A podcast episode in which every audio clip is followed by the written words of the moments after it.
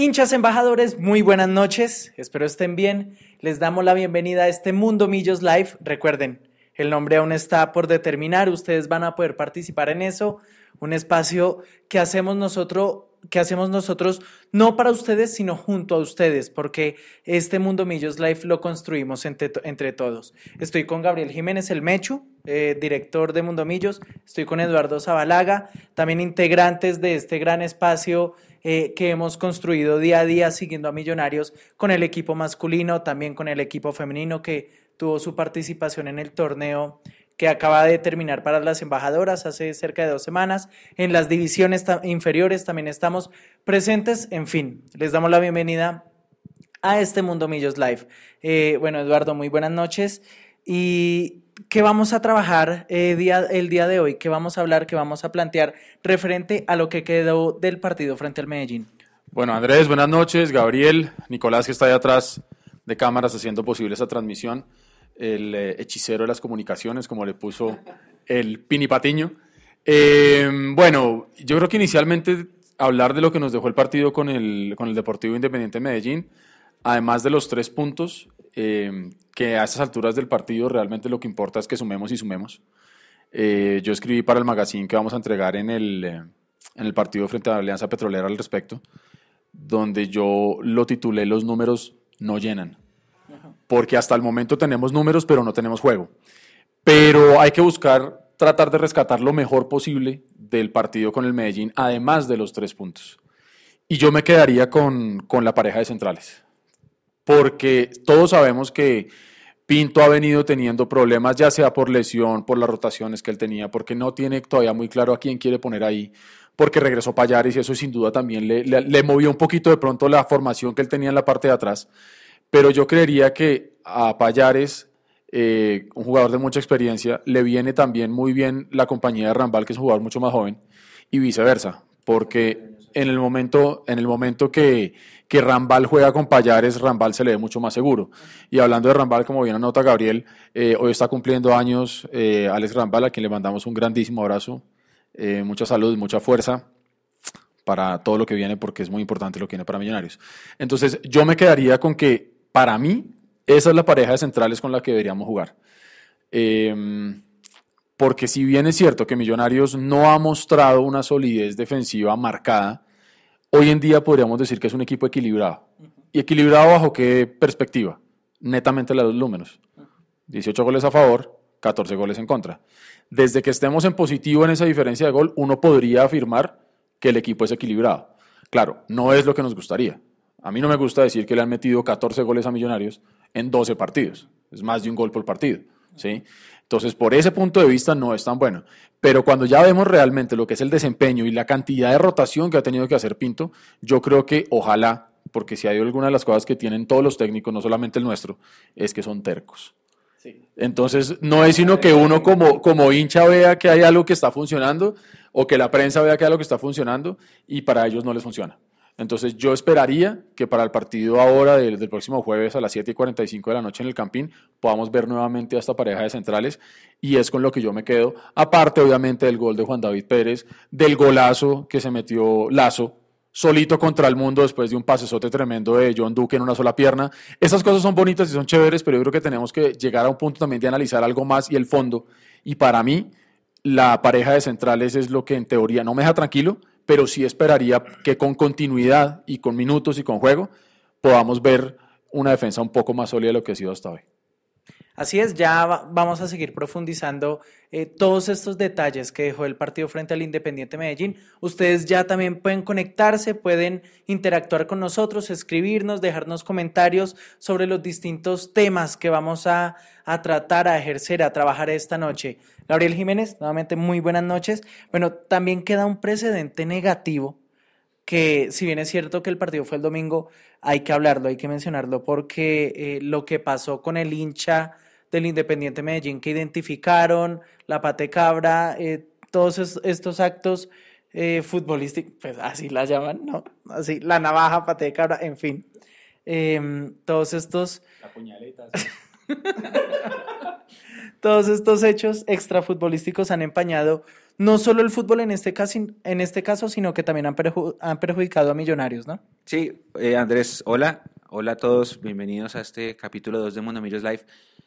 El término patecabra es sabrosísimo, ¿no? Ojo, eh, eh, ojo, lo venían trabajando ¿será porque la pata de la cabra queda como así y entonces de pronto no sé, o sea, no entiendo, yo, yo, yo lo conozco, yo tuve amigos malandros de chiquito y ellos usaban patecabra. ¿Usted también fue malandro? Sí, obvio. Oh, pero patecabra, uy, no. No, no, no, no. uy, no, uy, no. Lo que pasa es que, además que, además que, además que esa, esa, esa, esa abreviación pate cabra, ¿no? O sea, no es solo pata de cabra. No, es sino pate, cabra. Pate cabra. Sí, es, es, demasiado sabroso. Ahora, ya, entrando el tema, ya, entrando el tema en tema serio. La pate cabra, a mí me parece increíble que aquí el hecho que es fuerte porque no está. Antes habían tirado como una pelota de tenis que McAllister hizo la 21. No sé si la televisión lo mostró, pero está la foto de McAllister mostrándole la, la, pelota de tenis a la central que la pusimos en las redes.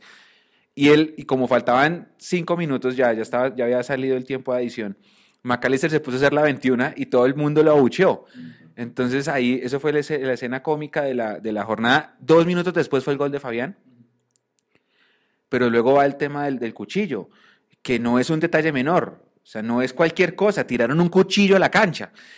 Y aquí no pasó más, no pasó más que el alcalde tira un trino, el Di Mayor también manda un comunicado pidiendo individualizar, el alcalde dice ya lo encontramos, muestran un video que para mí no es nada claro. No es concluyente. El Di Mayor le responde, ay, qué chévere, te felicito, alcalde. Y ya.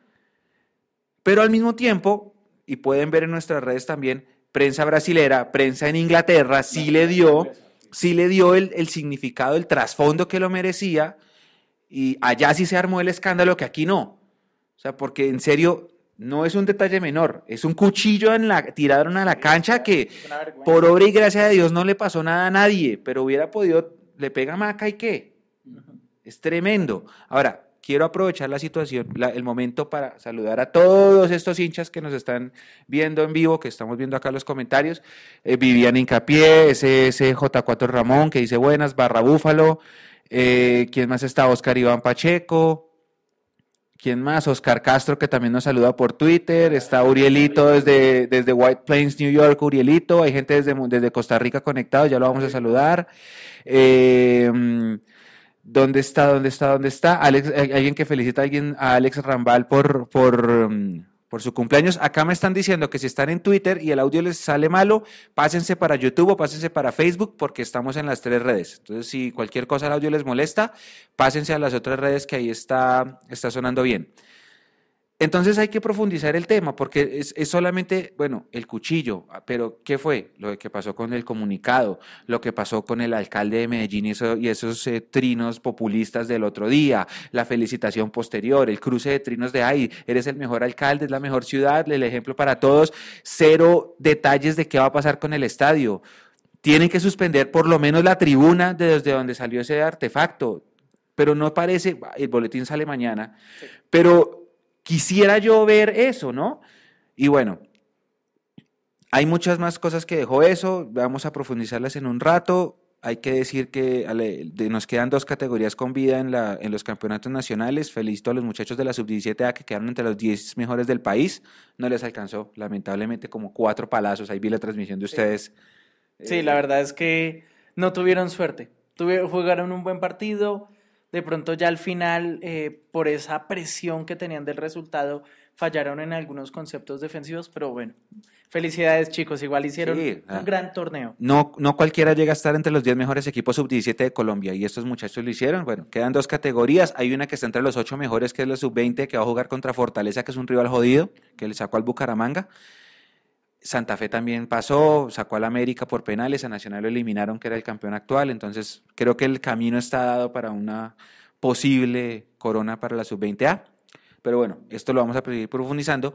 Y quiero aprovechar la oportunidad para todas estas personas que se están conectando con nosotros y que están eh, dando ya sus comentarios del incidente de Medellín, que recuerden que ustedes también nos pueden mandar los comentarios de qué quieren eh, que hablemos acá, qué secciones quieren, cómo quieren titular este live, es bienvenido y está la casilla contacto arroba mundomillos.com y están todos nuestros buzones de redes sociales para que nos escriban. Así que este espacio, como dijo Andrés al principio, es de todos. Exactamente, es de todos, pueden co- contactarnos, pueden eh, seguirnos y por supuesto participar en este Mundo Millos Live. También vamos a hablar, eh, ya que eh, tenemos partido entre semana, no había partido desde la llave de Copa Águila frente al Independiente Medellín, vamos a tener nuevamente un juego este jueves, 7 y 45 de la noche frente a Alianza Petrolera, el líder del torneo, Eduardo. Así es, un líder, sorprendente líder de paso, porque yo creo que a propios y extraños en, en Alianza Petrolera los tiene sorprendidos haber llegado en este momento a ser líderes, porque ellos tienen muy claro que la pelea de Alianza Petrolera en este momento no es ni ser primero ni ganarse el título, sino salvarse del descenso. Y ya con la, la campaña que vienen haciendo, ya están zafando del descenso. Entonces podrían decirse casi que si salvan la categoría en este semestre, pues dan objetivo cumplido. Lo que pasa es que con la regularidad que han venido teniendo, se les apareció el liderato. Y es que en el fútbol, pero particularmente en Colombia, eh, cualquiera le gana a cualquiera. Pase lo que pase en la fecha 13, que es la que va a empezar jugando Millonarios ahorita a mitad de semana, porque el fin de semana eh, el Campín ya va a estar comprometido para el concierto que va a haber de los Foo Fighters el martes primero de octubre. Entonces tienen que entregar el estadio con anticipación y todo el tema, por eso vamos a jugar el jueves. Pase lo que pase en la fecha 13, Alianza seguirá siendo líder. Pues tiene 27 puntos porque es primero, segundo está Nacional con 23, los mismos de Millonarios, pero Nacional no saca la posición por diferencia de gol. Entonces, asumiendo que gane Millonarios, llega a 26. Asumiendo que Nacional gane su partido, también llega a 26. Alianza va a dormir la fecha 13 siendo líder, pero es importante para nosotros sumar por el tema de ir asegurando la clasificación a los 8, porque sí o sí tenemos que entrar con tranquilidad, por anticipado, buscar ojalá esos cuatro primeros lugares que nos permitan empezar de local, por lo menos lo primero, y, eh, y también pensando yo lo vengo diciendo hace mucho tiempo, en la reclasificación, que para mí es un premio de consolación, pero, y yo creo que es para otro momento del debate, habría que mirar si este Millonarios está realmente por cómo está jugando hoy para ser campeón o si por ahí está para lograr reclasificación e ir a Copa a través de, de esa vía.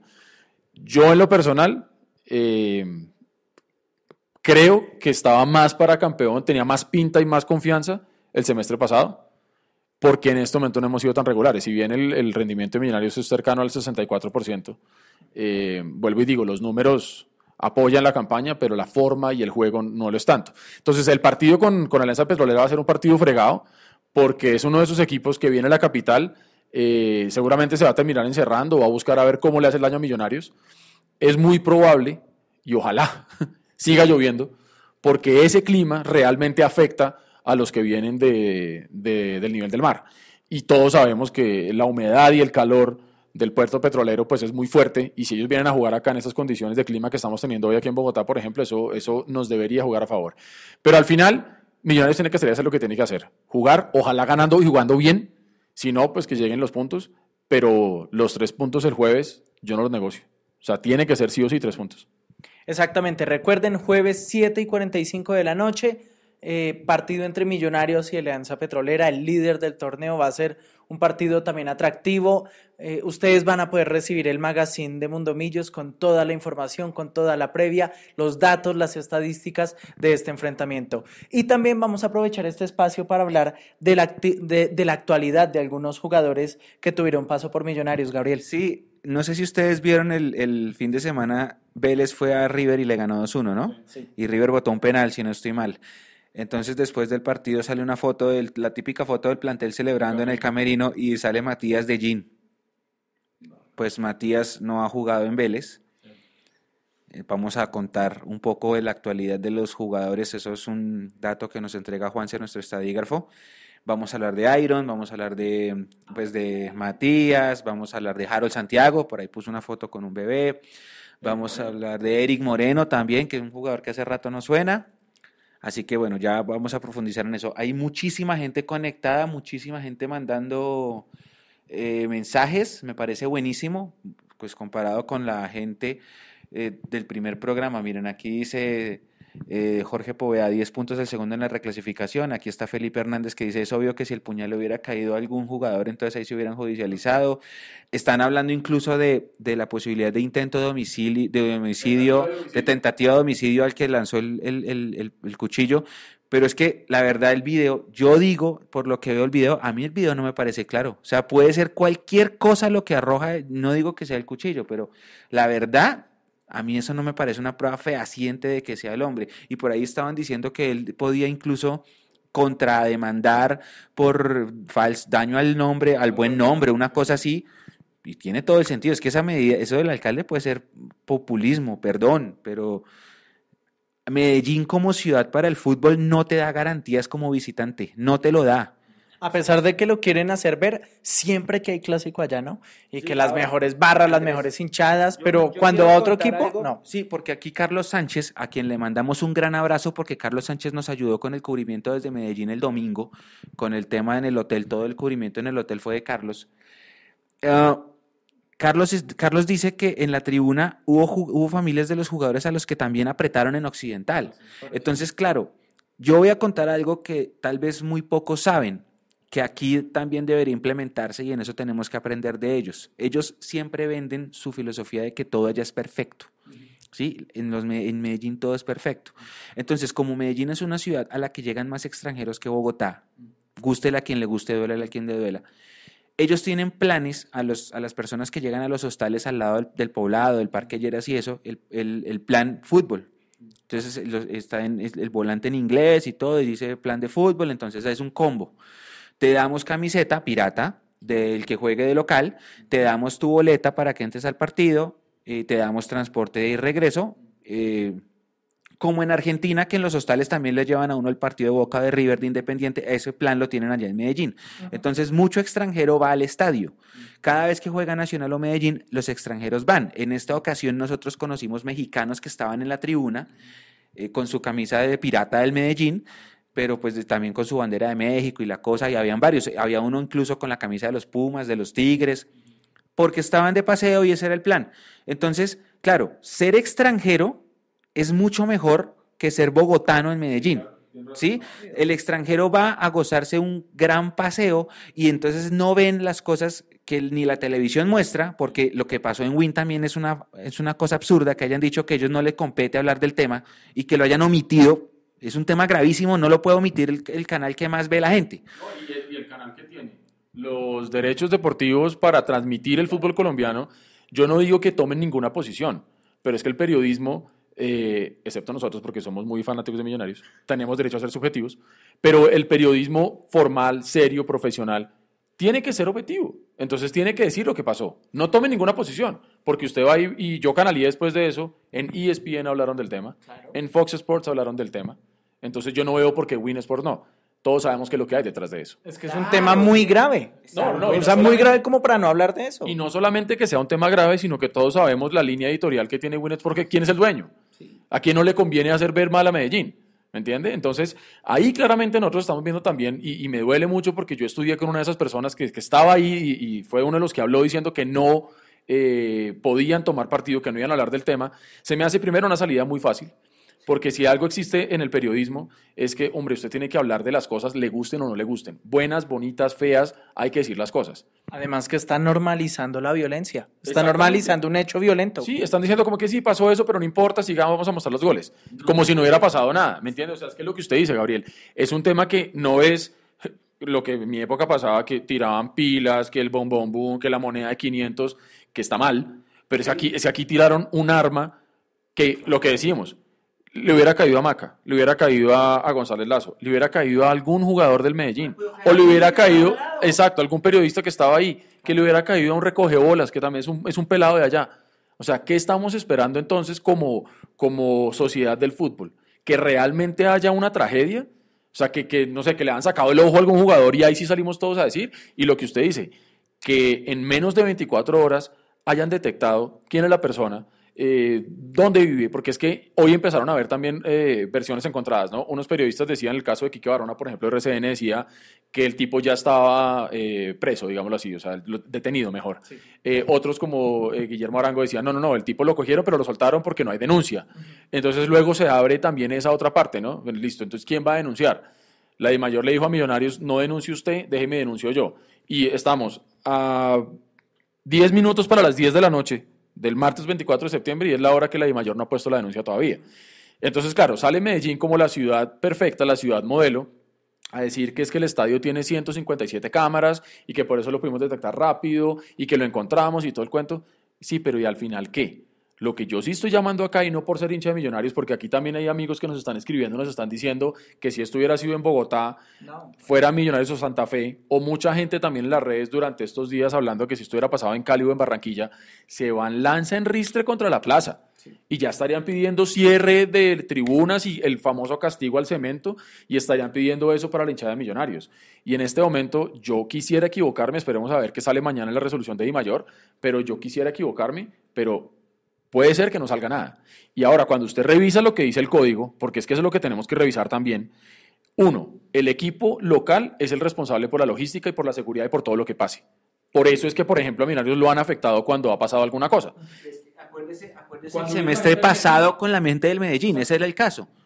Ese es el caso, que ellos se, se, se agarraron entre ellos en la tribuna oriental popular sur y el resultado fue cierre de la tribuna para el visitante en el Campín. De hecho, hay un caso más parecido, pero en Manizales. Hubo un partido entre el Once Caldas y Río Negro, si no estoy mal, fue a principios de este año. Hubo una agresión a jugadores eh, de Río Negro Águilas por parte de hinchas del Once Caldas. Pero entonces, ¿qué pasó? Individualizaron porque tenían como la capacidad, pero también la Di Mayor sancionó las tribunas de Occidental Sur y también parte de Sur. Sancionó como esas dos partes de la tribuna. Pero acá, exacto, ya lo que ustedes dicen, hay que esperar a ver qué ocurre mañana. Pero por toda la parafernalia, populismo también que ha ocurrido, no se les haga extraño que, Es que mire. que no va a pasar nada. Es que mire, Andrés, el artículo 84 del Código Disciplinario Único establece, y abro comillas, los clubes serán responsables de la conducta impropia de los espectadores, de conformidad con el grado de culpabilidad que se logre establecer. ¿Qué quiere decir eso? Palabras más, palabras menos. El dueño del espectáculo, en este caso el Deportivo Independiente de Medellín, es el que tiene que responder por todo lo que pase dentro del estadio. Porque obviamente mucha gente salió a hablar del tema de los de lo que se dieron a machete antes del partido del clásico allá, eso fue fuera del estadio, entonces digamos que ahí no compete al tema de mayor, pero acá sí existe un código clarísimo de lo que pasa dentro del estadio. Y el local, que es el encargado de la logística, de la seguridad, primero tiene que explicar cómo diablos entran un cuchillo al estadio. Y me van a decir, o van a estar pensando ya, oye, pero eso pasa en todos los estadios, ey, hasta la gente, mira, seguramente entra a puñales. No sé, yo estoy hablando del caso de Medellín, que es el que nos atañe en este momento, porque seguramente en todos los estadios está pasando. Entonces ya se entra a revisar más la estructura de qué está pasando con nuestro fútbol y con la sociedad. Pero ese no es el punto, porque aquí clases de moralismo no vamos a dar. Luego dice, eh, lo que se, se conoce como conducta impropia. Los actos de violencia contra personas o cosas, el empleo de objetos inflamables, el lanzamiento de objetos, como este es el caso, el despliegue de, pan- de pancartas con textos de índole insultante, que también aplicaría en este caso para el Medellín porque han sacado trapos insultando a sus jugadores, eh, los gritos El curiosos y la invasión del terreno de juego. El refrigerador que le sacaron a Ricaurte, de hecho, hace dos semanas, eh, las jeringas con sangre, que eso es algo bochornoso Eso- eso- realmente. Eso era Frutiño de Mora. De- déjenme creer que era Frutiño de Mora. Es que no puede ser en serio que se hayan sacado sangre. Déjenme creer que era Frutiño. Alguna cosa de esas porque... Y eran varias. Es que eran muchas jeringas. Yo vi la foto y yo decía, no puede ser. O sea, quiero creer que no es sangre. O sea, no pueden ser tan locos en la vida, pues. Lo del refrigerador está bien, pero lo de las jeringas, lo del cuchillo... Pero los vimos, vimos también a facciones de esa barra de la resistencia, los chatarreros, agarrarse a machetazos. Yo les Ojo, aquí con, ojo, con- ojo. con lo que al final tendría que ser el castigo. Entonces dice, la conducta impropia de los espectadores que genere desórdenes antes, durante o después de un partido en el estadio debe dará lugar a la sanción del club consistente en amonestación o a la suspensión de la plaza de una a tres fechas. En caso de suspensión al club respectivo, se le impondrá multa de 8 a 10 salarios mínimos mensuales legales vigentes al momento de la infracción. Lo dice, y esperamos que esto no sea letra muerta.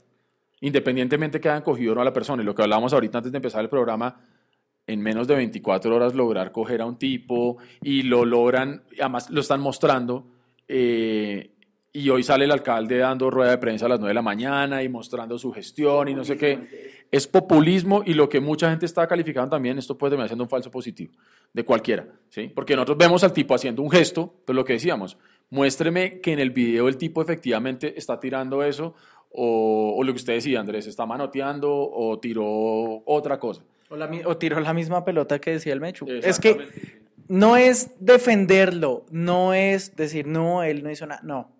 Solo que hay que tener en cuenta todas las opciones, todas las posibilidades y que de todas formas se está, se está exponiendo una persona, eh, sí, públicamente.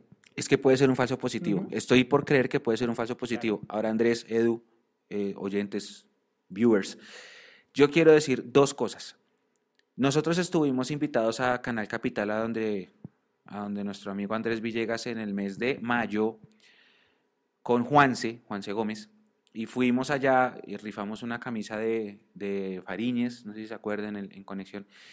Y ese día yo conté una anécdota que en el clásico del primero de mayo, que jugamos con Santa Fe, le tiraron un monedazo a alguien que iba a cobrar un tiro de esquina, no me acuerdo si creo que era Maca, y el monedazo me pasó a mí por acá, cerca, cerca, cerca, y yo conté la, la anécdota, y era una moneda, que también está mal, una moneda. Pero ¿qué pasó? Pasó desapercibido el hecho. O sea, McAllister casi le pueden poner un monedazo, a mí me pudieron haber puesto un monedazo, bueno, yo no soy nadie, un fotógrafo más, pero el jugador le pudieron haber metido un monedazo, pero esas cosas pasan desapercibidas. Y eso fue una moneda, también un cuchillo. No puede ser que esa línea editorial que dice Eduardo pase desapercibido. Es que esto es un, un hecho que es fuerte, es un detalle mayor en el fútbol nuestro. Y otra cosa que también influye es, vamos a hacer un comparativo entre Medellín y Bogotá y es el tema de las autoridades locales. Las autoridades locales defienden a capa y espada todo este tipo de hechos, los esconden, buscan la forma de, que, de decir que es que por uno que se porta mal todos somos perfectos, la más educada, no sé qué. Acá si llega a pasar algo así, lo primero que hace la administración distrital es sancionar la plaza y decirle a Di Mayor que nos sancione más y todos contra el club y Millonarios no tiene una postura fuerte porque el comunicado que emitió Millonarios, perdón, es demasiado tibio, no dice nada. Si, hombre, le están pegando, le tiraron un cuchillo a, un jugador de tu equipo, tienes que ser, tienes que ser algo más firme, pero el comunicado es muy, muy tenue, no dice mucho, como el comunicado de Santiago Montoya faltó muchas cosas, faltaron muchas cosas y espero que mañana en ese boletín haya por lo menos sanción de la tribuna y que se tomen medidas y que la línea editorial del canal de, la, de los derechos de transmisión no pase estos detalles por alto, porque no puede ser que nos enteremos de, del, del trasfondo de la noticia en otros países con más fuerza y más vehemencia que acá, incluso acá. Claro, No es que ser. es que lo vimos, ya como usted lo reseñaba, en Inglaterra, en Brasil, eh, de verdad se le dio el trasfondo necesario a esto. Aquí Juanse Gómez nos, nos envía esta información también de una cuenta de Twitter, de Twitter que es arroba en una baldosa, que es una cuenta argentina. Y dicen, el sábado, un hincha de Independiente Medellín lanzó un cuchillo al campo de juego en el partido contra Millonarios. Ayer fue detenido y hoy ya quedó libre, eso dice en esta cuenta de Twitter. Y pone, entre comillas, yo tiré como un palo, me pasaron el objeto y lo tiré a lo que cayera, dijo. Dicen que esto fue lo que dijo el personaje, pues ahí digamos que tendríamos que entrar a revisar. Pero de todas maneras, mire que aquí, eh, esto es lo que estamos hablando. O sea, el tipo puede decir esto, no hay cómo comprobarle lo contrario, y ahí sí, yo no soy abogado, pero pues uno crece oyendo esto, y es que usted es inocente hasta que le muestran lo contrario, ¿sí? ¿Usted se acuerda, se acuerda, Edu, Andrés, y la gente se acuerdan del caso aquel del, de la persona que metieron presa porque metió- tenía un billete falso de 50 mil en una tienda? ¿Se acuerdan del tipo que la, de la empanada que por pagar una empanada se fue, quién sabe qué? 180 mil pesos, ¿no fue una cosa así? La ley, nuestra, la ley nuestra es una farsa en todo sentido y gran parte de las cosas que pasan en Colombia es porque la ley no, es demasiado laxa. La ley no es una ley que, que castigue como la ley estadounidense y eso también hace que la cultura del, colombiano sea así como está. Entonces, gran parte de- del problema de tráfico que hay, del problema de los colados en Transmilenio, de este tema de las leyes de que uno puede robar a alguien, pero entonces eh, haciendo una denuncia se demora dos días y por eso sale libre porque no tiene nadie que lo denuncie. Todo ese tipo de cosas hacen que pase, lo- esta- es- también colaboran a que estas cosas pasen. Es que mire, para no ir muy lejos, lo que está viviendo la ciudad de Bogotá entre ayer y hoy con el tema del paro. Por ejemplo, ¿sí? Eso es un tema de cultura. Que vamos a hacer paro y vamos a bloquear la ciudad porque me pusieron dos multas en seis meses y me quitaron la licencia. Pues viejo, o sea, esas son las leyes, ¿qué hacemos? ¿Sí? Entonces nosotros estamos cayendo en un tema cultural donde justificamos muchas veces lo injustificable y lo que realmente sí deberíamos defender eh, no se está defendiendo. Eh, esperemos a ver realmente cómo se va a pronunciar la de mayor. Yo creo que también este es un punto de muy fuerte para el manejo político que le tiene que dar el presidente Vélez de la DIMAYOR a este tema. Porque él tiene que escoger uno diría el camino de la justicia y el camino de lo correcto y el camino de lo que está escrito en el artículo que ya leímos y en el código, pero también hay que ver el qué va a escoger, si irse por el lado justo o irse por el lado de quedar bien con una parte, porque él quedaría bien con Medellín y con el alcalde, quedaría muy mal con Millonarios, pero también dejémonos de joder. El peso que tiene Millonarios en la I mayor es nulo. Entonces, que la I mayor quede mal con Millonarios, creo que no le va a importar. Tanto así que la I mayor le dijo a Millonarios, tranquilo, usted no denuncie, déjeme lo hago yo. Y Millonarios, bueno, sí, señor. Había una época en la vida, vamos a cerrar el tema acá y vamos a la pelota porque tengo acá las posiciones y quiero también tocar eso. Había una época en el fútbol colombiano, estamos hablando hace 30 años, 32 años, de pronto hasta que, hasta que termina todo este tema del narcofútbol. Pero desde antes hasta, hasta siempre, desde el año 46 hasta entonces en donde el peso de Millonarios en Di Mayor era el más alto. Administrativamente el peso de Millonarios era el más alto.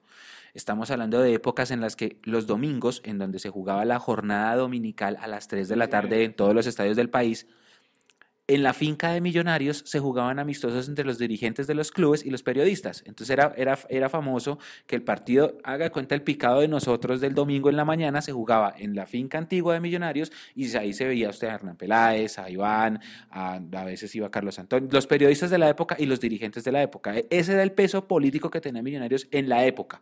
Pasó lo que tenía que pasar y ahora, como ustedes dicen, el peso es nulo. Hay equipos que tienen un peso muy fuerte en Di Mayor como Nacional como Junior, que, cuyas influencias en llamadas a selección pues ya se dieron cuenta, etcétera. Marlos Moreno, eh, Orlando Berrío, etcétera. Eso es peso político. Y nosotros no tenemos peso político. Ahora, vamos a la pelota, porque ustedes decían, ah, tocaban el tema de Alianza Petrolera. Alianza Petrolera va a llegar líder y se va a ir líder, así ganemos 10 a 0. Ahora mire cómo está la tabla. Alianza 27, Nacional Millonarios 23, América 22, Cúcuta próximo rival 21, porque Millos tiene ahora, enfrenta al primero, luego va a enfrentar al quinto, partidos difíciles. Después sigue Cali con 20, que es el sexto, y el séptimo ya es Junior con 18, es decir, le llevamos 5 puntos al séptimo. ¿Qué quiere decir eso? Creo yo que a pesar de que no hemos tenido un partido redondo, como lo hemos dicho en las cápsulas y como lo manifestó usted empezando este espacio, vamos a clasificar anticipadamente, salvo que ocurra un accidente futbolístico. Pero de ahí a decir que el equipo está ilusionando a la gente con la 16, hoy 24 de septiembre, creo que no. Creo que sí tenemos para ir a Libertadores, creo que vamos a ir a la Copa Libertadores, pero por ahora la percepción de la gente es vamos a ir por reclasificación. Ahora, esto se dice es la recta final y en los cuadrangulares. Puede ser que ahí encontremos nuestra mejor curva. Pero hoy tenemos ese déficit, como usted dice, que va a salir mañana en el magazine. Están los puntos, pero ¿y el juego? Pero yo también creo que aquí viene un punto importante y es que eh, también de cara al partido frente a Alianza Petrolera eh, vamos recuperando fichas y recuperamos un punto importante eh, en el campo de juego y es la dupla de centrales. Eh, por supuesto, a Payares le falta un poco más de rodaje, de regreso al, campo de juego, pero me parece eh, que vimos en acción a la dupla que debe estar siempre, eh, Alex Rambal y Luis Payares, y que también no solo le da seguridad al bloque defensivo de Millonarios, sino que también a toda la saga en general. Mire, yo creo que antes de, esto yo quiero mandarle un saludo grande al, al, jeque, que ya está conectado con nosotros. Gracias por estar ahí. También Jonathan Barragán, un abrazo grande también. Buenas noches. Eh, Oscar Iván Pacheco también se refiere al tema de, de Medellín y, que efectivamente pues conversaron hoy con el, con el personaje, lo que decíamos hace un momento. Eh, Janet nos saluda también. Harold. Eh, Pepe Mendoza, que dice hablemos de fútbol, efectivamente, vamos a hablar de fútbol, no de delincuentes. Luis Gabriel Obregoso González, nos manda también un, un saludo eh, pidiendo que se castigue a Medellín. La barra del Búfalo, qué grande es tenerlos aquí con nosotros. Muchas gracias. Qué bueno que estén aquí. Que gracias por, por acompañarnos. Eh, Juan Leonardo Morales Sánchez, Mónica Caicedo, también una recontra fanática de Mundomillos, a quien le mandamos un abrazo gigante y un beso enorme. Gracias por estar ahí. Mm, y bueno, ya creo que estamos por ahí, Oscar Iván Pacheco por ahí arriba, Luis Gabriel. Bueno, a todos muchas gracias. Eh, ustedes hacen parte de este, de este proyecto y entonces los invitamos a que, aquí ahí, como se dan cuenta, eh, los estamos leyendo, entonces opinen junto con nosotros este tema que estamos empezando a abordar. La coneja también está ahí. Eh, saludos a, nuestra fotógrafa principal junto con Hugo Molano, los dos lentes mágicos de Mundomillos. New Jersey también nos están saludando. Elenino Bernal desde New Jersey dice: Millos va bien, pónganle fe que va bien, esta vez va a ser campeón. Ojalá y puede ser. Lo que hablábamos, el, el fútbol es tan, tan apasionante y tan incierto que usted puede no jugar bien, no merecer ser campeón y salir campeón. Eh, Tengo una pregunta para ustedes. hágale. Tengo una pregunta para ustedes. Con respecto a eso, cuando aquí dice a Jonathan Barragán que si la noticia del bar que le va a manejar Imer Machado, Dios mío, es Sí, que... sí, sí, sí, sí. Y, y- y lo de Oscar Julián Ruiz también, es que nosotros... ¿Leyeron, leyeron el, el- el- Yo me puse carta, anoche la- la, la- carta como de cuatro hojas. O sea, la, la- la- la que pusieron en, Twitter, afortunadamente el que la haya puesto por lo menos fue decente y tapó las partes como más eh, triple X del tema, porque, pero te queda como a la imaginación y es aberrante el cuento. Entonces, eso nos damos cuenta en manos de quién estamos. Entonces, también nosotros decimos que somos la quinta mejor liga del mundo y tenemos árbitros, pues que yo no voy a decir nada, pues les gusta patear con las dos o con una sola, no sé. ¿Cuánto, ¿Cuánto tapó? ¿Tres páginas y media de las cuatro? Pero sí, o sea, llega un punto donde ya se empieza a poner el relato bastante fuerte. Además que es, es perturbador en qué sentido? En que finalmente, en ese momento, la persona que hace la denuncia hoy en día era un menor de edad, viejo. ¿Entiendes? O sea, es una cosa, era un pelado que tenía 13 años y jugó con la ilusión, me refiero al señor Ruiz, con la ilusión de este pelado de poder llegar a ser árbitro. ¿Sí? Entonces le dicen, no, venga para acá y yo le regalo unas pantalonetas y venga para acá y yo le invito a comer y venga para acá que es que pollo y luego fue pollo asado y bueno, y eso fue terrible. Entonces, y ahora con el tema pues de, de Imer, eh, a mí me da miedo que el bar está por inventarse todavía en un país como el nuestro y si ese es el personaje que va a manejar el bar. Edu, ustedes vieron la Copa América. Bueno, tuvimos campeonatos simultáneos en Europa y en, y en América en mitad de año. Estaba el Mundial Femenino, estaba la Copa América. Paralelamente, antes fue la Champions y ahí el VAR funcionó perfecto. O sea, si ustedes miran la Champions, todavía incluso, el Mundial Femenino que fue en Francia, el VAR es perfecto. Y ustedes miran la implementación del VAR en la Copa América y fue un fiasco.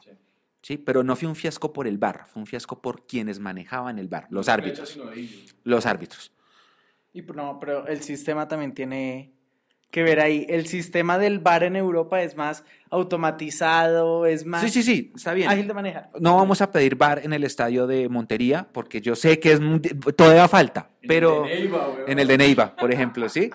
Pero, pero, por ejemplo, en la Copa América, cuando había una acción de penal, el que estaba en la cabina tenía que avisarle al central que la estaban revisando. Y muchas acciones de esas se omitieron porque, por omisión, perdón la redundancia, de quienes estaban en cabina. Es mala implementación de los de las personas que manejaron el bar. Imagínense eso acá en Colombia. sí, aparte, aparte del Guillermo Plaza Salcid y eso. Pero bueno, yo voy a preguntar dos cosas de, de la pelota. La primera, estamos hablando de los centrales. Payares Rambal, sí. Payares crece cuando tiene a Rambal al lado. Rambal es la cuota de experiencia de una saga que está nutrida de gente inexperta, canteranos, etcétera. Y voy a recordar ese momento en el que entra José Luis Moreno a reemplazar eh, al módulo y cambia por línea de 5, que se suponía era más segura que la línea de 4 y fue cuando más nos vulneraron. Entonces ahí va la pregunta. Cito, listo, tenemos los dos centrales, pero ¿y el filtro en la mitad? Y la segunda, para que ustedes analicen y ustedes también y nos den sus comentarios que acá se ven en pantalla. Jorge Luis Pinto dijo en la rueda de prensa contra el Medellín que a él le dolía que le hablaran de lo del primer semestre como fracaso si era primero en la reclasificación. Yo voy a dar mi opinión, pero espero la de ustedes y la de ustedes. Si tú eres primero todo el año, o en este caso todo el semestre, o todo el torneo, y no eres campeón, es un fracaso. Es un fracaso. Y yo lo decía en su momento cuando teníamos estas charlas post-mortem y postusa de lo que pasó el 5 de junio. Yo decía, si Millonarios hubiera clasificado cuarto ahí en el lote y hubiera peleado en el cuadrangular hasta la última fecha y perdíamos, uno dice, bueno, lo hicimos hasta el final. Pero cuando eres primero todo el año, primero, primero, primero, y es- eres primero todo el cuadrangular también y te desinflas en la última fecha, es un fracaso. Perdón, profe, porque lo aprecio, usted me ha enseñado a mí muchas cosas de táctica, es una persona que me estudia, pero decir que no es un fracaso lo del primer semestre, no, sí es un fracaso. Ahora, si, si nosotros entramos ahorita como estamos, terceros, con dudas, wow, sería un hit, sería un hit. Y, y si quedamos eliminados en cuadrangulares, de pronto uno dice, no, pues no teníamos tan el gran equipo para esto, no lo esperábamos. Pero lo del primer semestre sí es un fracaso. Espero opiniones y opiniones, Andresito y Eduardo. Yo me quedo con el tema eh, de la eh, Eso es más eh, el sistema de creación del Medellín, evitando que ellos construyeran juego. Me parece que es por este lado eh, el tema también de la complicación a nivel defensivo de Millonarios. Eh, sí, se marca un gol, e inclusive antes del, del 1-0 se tenía bastante controlado el partido. El Medellín no era eh, ese eficaz eh, que buscaba el arco de Fariñez, no, era un partido bastante controlado, hasta por momentos inclusive medio soso, medio flojo el partido, pero no, pero entonces Millonarios no puede entregarse de esa forma de sacar a los dos delanteros, ya sea por cansancio, no, va, no sabemos todo ese tema, pero es que los cambios ya siempre son los mismos. Se hace un gol y ya se resguarda el equipo. Y por eso, por eso es que Millonarios casi vuelve y deja puntos en el Atanasio Girardot. eh, por eso es que se han venido dejando puntos a lo largo de, de, a- de bastantes fechas. Me parece que ese es el problema. Y el profesor Pinto es un hombre de demasiada experiencia, de mucho fútbol, pero esos cambios están perjudicando bastante a Millonarios. Además que, ya usted lo decía, em, si tenemos eh, una pareja de centrales buena, con Rambal y Payares, pero los demás jugadores se ven faltos ya de, sea de físico, de juego, de experiencia, ¿para qué seguir insistiendo en una línea de tres que se convierta en una, una línea de cinco, pero que perjudique al mismo tiempo a Millonarios por esa falta de experiencia y esa falta de fútbol que es muy importante, especialmente en estas posiciones eh, de, de mucho choque, de mucha intensidad frente a delanteros, para no ir tan lejos, como Germán Ezequiel Cano. que nos, la tiene, no- nos tiene ya medidito, nos ha metido 10 goles. Vea, yo quiero empezar por, por, em, por anotar que el filtro de Millonarios en la mitad está faltando y es porque no tenemos al Jaramillo que tuvimos el semestre pasado.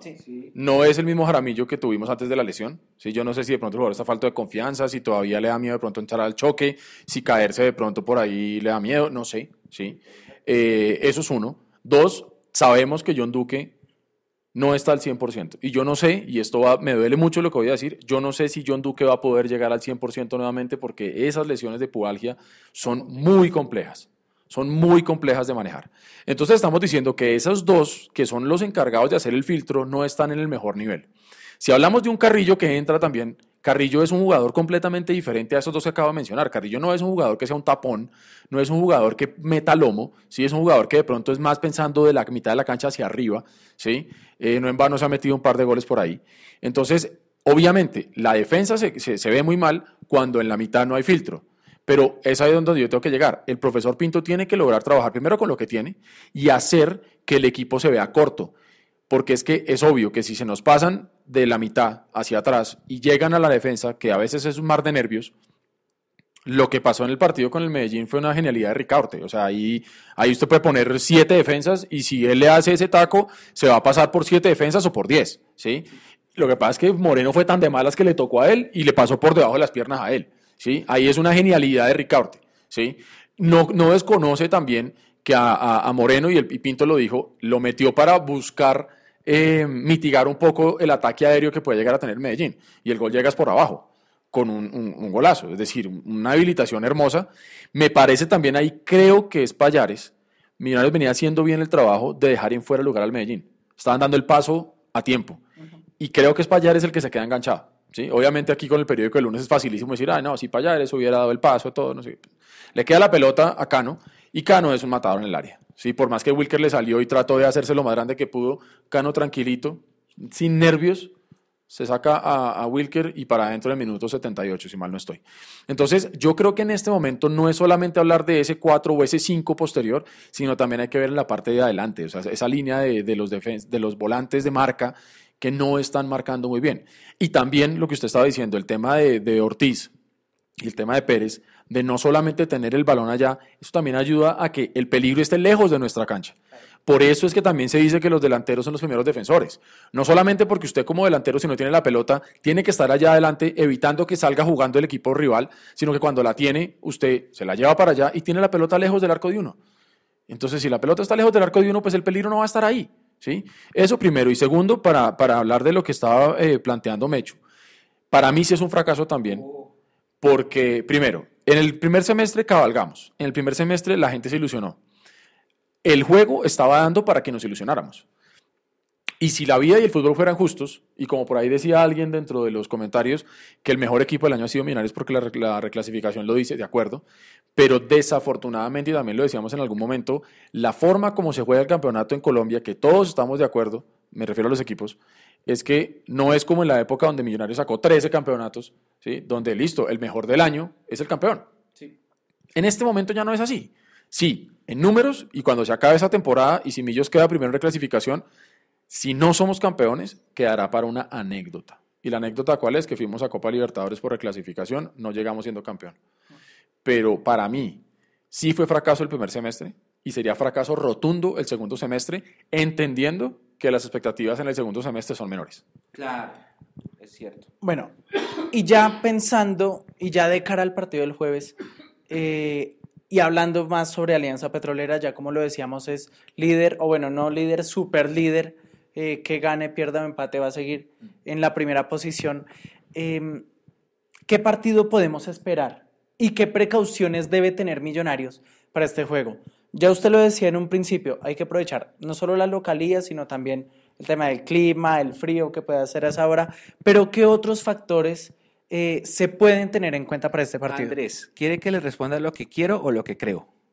Ambas. Bueno, Ambas yo, tres. Ambas, yo por favor. Creo, creo, perdón, creo que fiel a nuestra costumbre de este semestre, el primer tiempo lo vamos a regalar.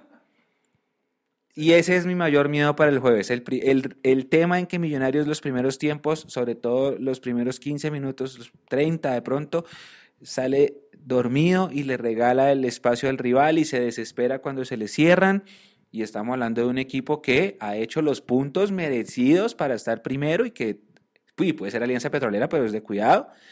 Entonces creo eso, creo que nos van a complicar el primer tiempo y ojalá no sea otro de esos partidos en los que empezamos perdiendo, empezamos a comernos las uñas y contra el remando y remando y remando remontamos y luego eh, cuánto falta, cuánto falta juez, ¿Cuánto? eso es lo que creo que puede pasar porque si nos complicó Jaguares y si nos complicó el último que vino Pasto, Alianza Petrolera tiene lo suyo y tiene sus argumentos, además que viene con la confianza por las nubes. Quisiera, por el otro lado, por fin un partido redondo, un partido que se gane 2-0, pero tranquilo. O sea, de esos partidos que en la tribuna usted se puede hablar con su compañero al lado de cómo va la semana. Ese tipo de partidos porque no hemos podido tenerlo este semestre en el Campín. No sé, Edu, qué opina. Porque de todas formas, Eduardo, ya para seguir eh, hablando sobre el rival del jueves, eh, no pierde desde el partido contra América, que fue en la primera fecha, y es un equipo bastante duro en defensa al punto de que marca un gol, se va en superioridad en el marcador y se encierra, se repliega totalmente atrás. Vea, es de esos equipos que no tienen absolutamente nada que perder. Que con lo que están haciendo hasta el momento ya pueden decir, mi semestre lo tengo salvado, a diferencia nuestra. Y con esto quiero cerrar el tema del fracaso porque hay un comentario muy, muy chévere que nos hace Jonathan Barragán. Y dice, me acuerdo totalmente de cuando Pinto llegó y dijo, abro comillas, un equipo como Millonarios debe ser campeón y si no, es un fracaso. Ahora Pinto se está contradiciendo. Yo estoy de acuerdo, yo estoy de acuerdo con lo que dice ahí Jonathan Barragán. Eh, Pinto, yo sí recuerdo que desde que llegó él dijo que Millonarios tenía que ser primero. Pero a mí sí me empezó a saber un poquitico raro, y yo lo comentaba con ustedes en los partidos y el tema, que Pinto era como muy enfático en el tema de la- de la reclasificación. Y es que ser primero en la regla y en la regla. Y a mí se me empezó a meter esa idea y alguna vez la compartí con ustedes y creo que también la hablamos acá de una teoría de la conspiración que tengo yo, que es la de Millonarios eh, ir a Copa Libertadores vía reclasificación para tener uno o dos partidos más, que eso le implica obviamente más plata. eh, y, a diferencia de entrar como campeón que eh, entra directamente a grupos. Pero bueno, yo creo que podemos cerrar el tema ya ahí de los, del, tema del fracaso, digámoslo así. Todos tenemos opiniones, en, pues digamos que eh, diferentes, pero al final nos estamos como encontrando en el mismo punto. Los invitamos a que sigan eh, opinando ahí. Y ya para seguir hablando del tema del partido. eh, mire, por ejemplo, Mauro Millos, si se ve semestralmente, sí fue malo por no llegar a la final, pero en el anual es más que bueno, ¿de acuerdo? O sea, el, balance del año es bueno, Eh, Janet, sobre eso creo que el problema es que los cambios son a destiempo, puede pasar también. Es cierto, hay momentos en los que nos quedamos esperando que el profesor Pinto haga los cambios en momentos distintos. El que trina poco, trina poco, pero aquí nos saluda, gracias. ¿No creen ustedes que la lateral izquierda está muy mal con Vanguero, bajo nivel, y Bertel sin experiencia? Yo creo que Vanguero se ha tenido un par de partidos malos, le ganan la espalda facilísimo. El tema de Bertel sin experiencia, sí, pero ahí sí digamos que yo, yo por un jugador hecho y derecho como es Vanguero no me mato. Sí me mato por un pelado que es de la casa y me mato por Bertel y, y la experiencia la toman de ahí, porque finalmente borró a Palacios. Pero Que va a sí, jugar, que el- va a jugar el jueves. Palacios va a jugar el porque jueves. Román está acumulado. Ah, sí, señor. Pero viene otra cosa. Eh, Román tuvo más que el talento, las ganas eh, y como ese punch para quedarse con el puesto. En vez de Palacios, que lástima, lástima. Su mejor temporada la tuvo en el título con Millonarios. Ha tenido gran juego, pero, pero cayó estrepitosamente en su nivel. No sé si sea la mejor para- palabra para definirlo, pero es no, cierto. y es cierto, es cierto. Pero- y sabe para mí, un tema de Palacios, sabe para mí dónde eh, Palacios, para mí, se salió. Esa negociación de que me voy, me quedo en diciembre del 2017. Que me voy, me quedo, me voy, me quedo, lo inflaron, no sé qué, y desde ahí para mí el jugador fue otro. El empresario. Y se vio en la cancha, porque Palacios después el nivel, nada que ver, y pues mírelo, hoy en día va a jugar porque, porque Román está acumulado, si no, él seguiría estando ahí por fuera. Pero el caso de Bertel para mí es distinto porque es un jugador de, que no ha logrado esa regularidad. Yo sé, es joven, canterano, pero pues ya que ha tenido también rodaje, que siga los pasos de, de Román en ese caso, Sí. que, que tenga una constancia, porque el talento tiene, lo ha demostrado. No es Roberto Carlos, no. Eh, pero es un muy buen lateral izquierdo, Bertel, hombre él tiene todas las facultades y estoy seguro de que puede quedarse con ese puesto. Mire, aquí están, aquí, aquí Jonathan Barragán, que está bien, bien activo con nosotros y le agradecemos mucho, está haciendo aportes bien chéveres. Nos dice, muchachos, ¿ustedes creen que si Millos no sale campeón este semestre, el profesor Pinto debe abandonar el cargo? Yo creo que eso es una pregunta que nos hemos hecho todos y que a lo mejor se la ha hecho el mismo Pinto también. Si Pinto es coherente con lo que ha venido diciendo, uno diría, para ser completamente pragmáticos con el tema, uno diría, se tendría que ir. Pero también uno podría decir, pero entonces, ¿con quién afrontaríamos la Copa Libertadores? Fue un premio que se ganó Pinto, bla, bla, bla. Eh, yo no sé qué tanto que se vaya Pinto, pero sí sería para mí un fracaso. Él tendría que salir a poner la cara y decir, efectivamente fue un fracaso, y tenemos el otro año para, para ver qué logramos con Libertadores, pero ahí ya entraríamos en otra discusión de si este plantel sería el adecuado para afrontar Copa Libertadores, claramente lo sabemos que no, y esperar que Amber se meta la mano al bolsillo como siempre ha hecho en enero para que para que para Libertadores tengamos una nómina mejor. Pero para mí es un fracaso, pero yo diría que no se vaya. Yo quiero decirle a Jonathan, que también hizo otra pregunta ahorita buenísima, de cuál es para nosotros el gol más importante de la historia de Millonarios. Esa es buenísima, esa pregunta.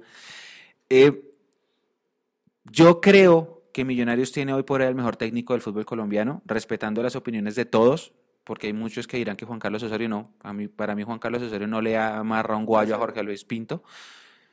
Creo que tenemos al mejor técnico del país, el tipo que más sabe de táctica y técnica en, en el fútbol colombiano.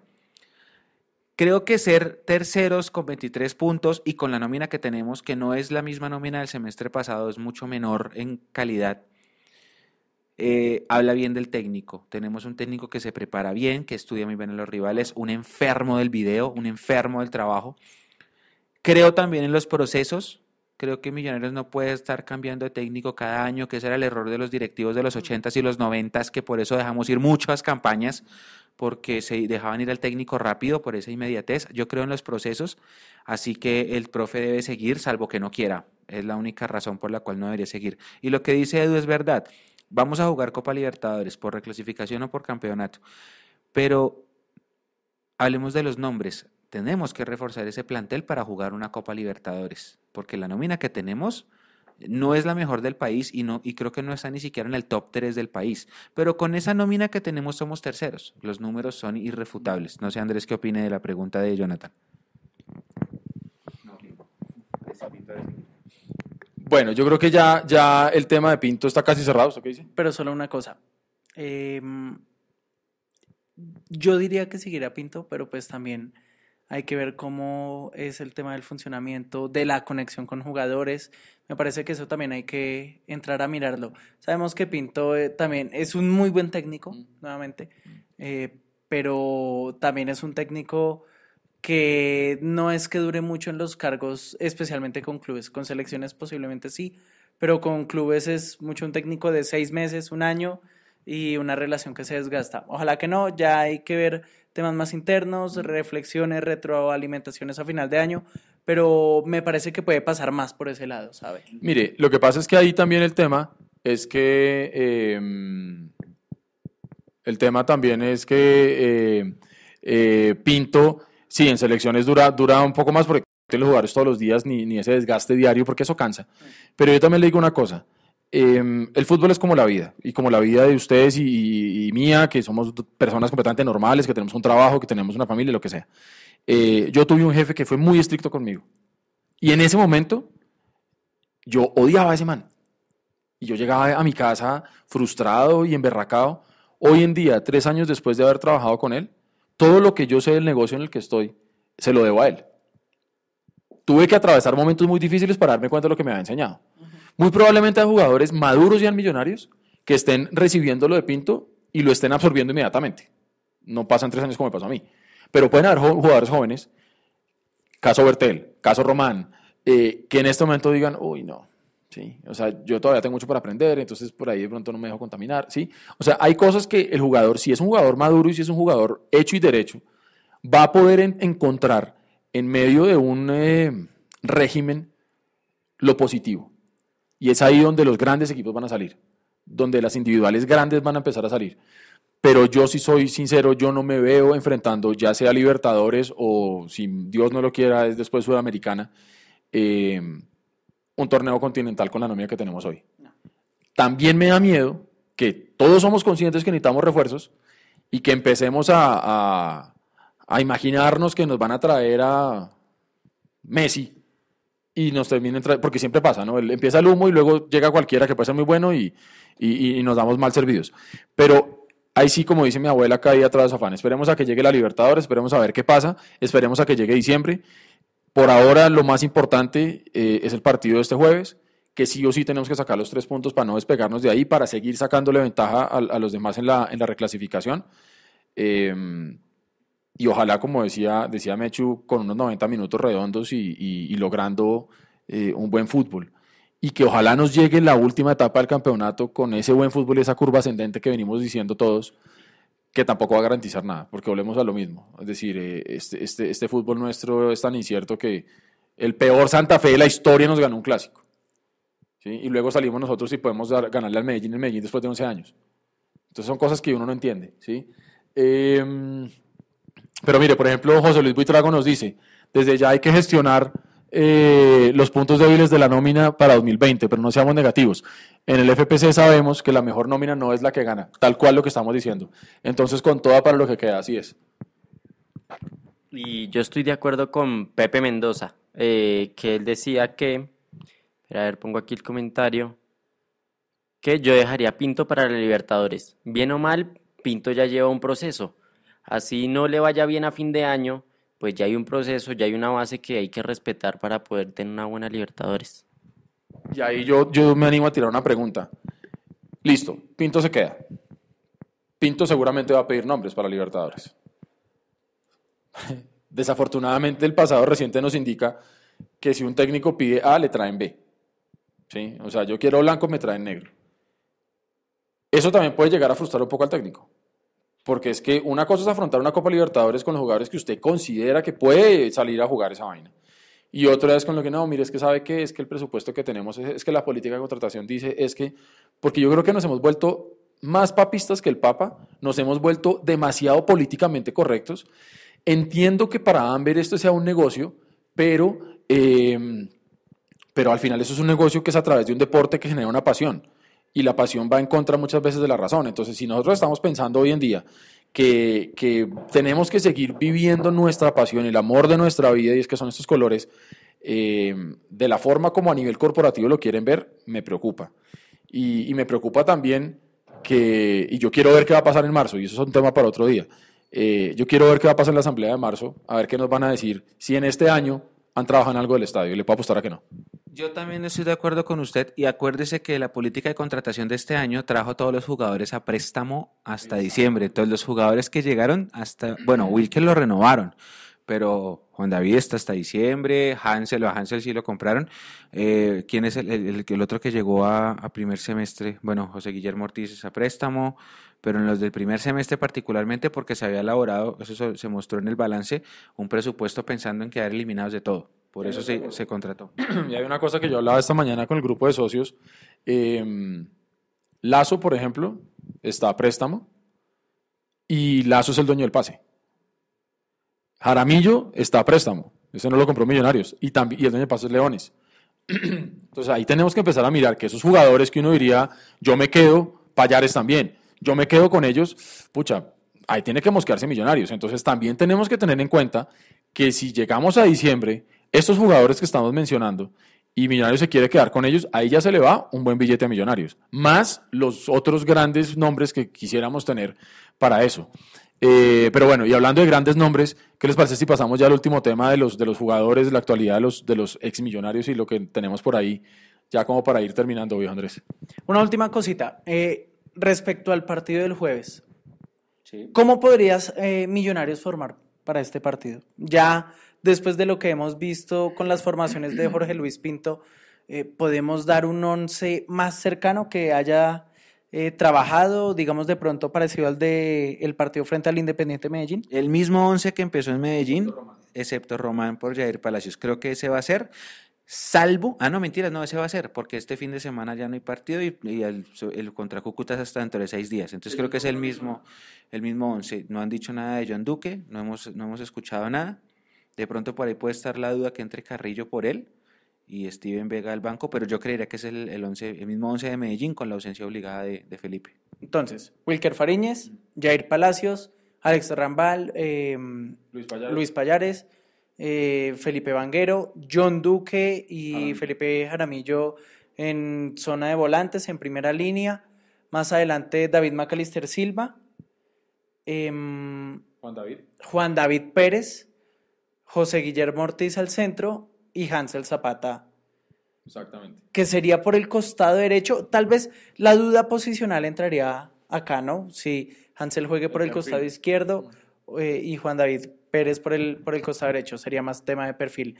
Y ya para ir cerrando, y nuevamente les agradecemos a todos ustedes internautas en este Mundo Millos Live, eh, bueno, repasemos esa actualidad de los exjugadores de Millonarios que, que es. vistieron la gloriosa casaca. Así es, y que muchos fueron campeones, creo que casi todos. Mm, antes de, de empezar con estos nombres, quiero decir, Juan C. Gómez va a poner una nota completa con el balance o la actualidad de estos jugadores en la página. Los invitamos a que la visiten en mundomillos.com.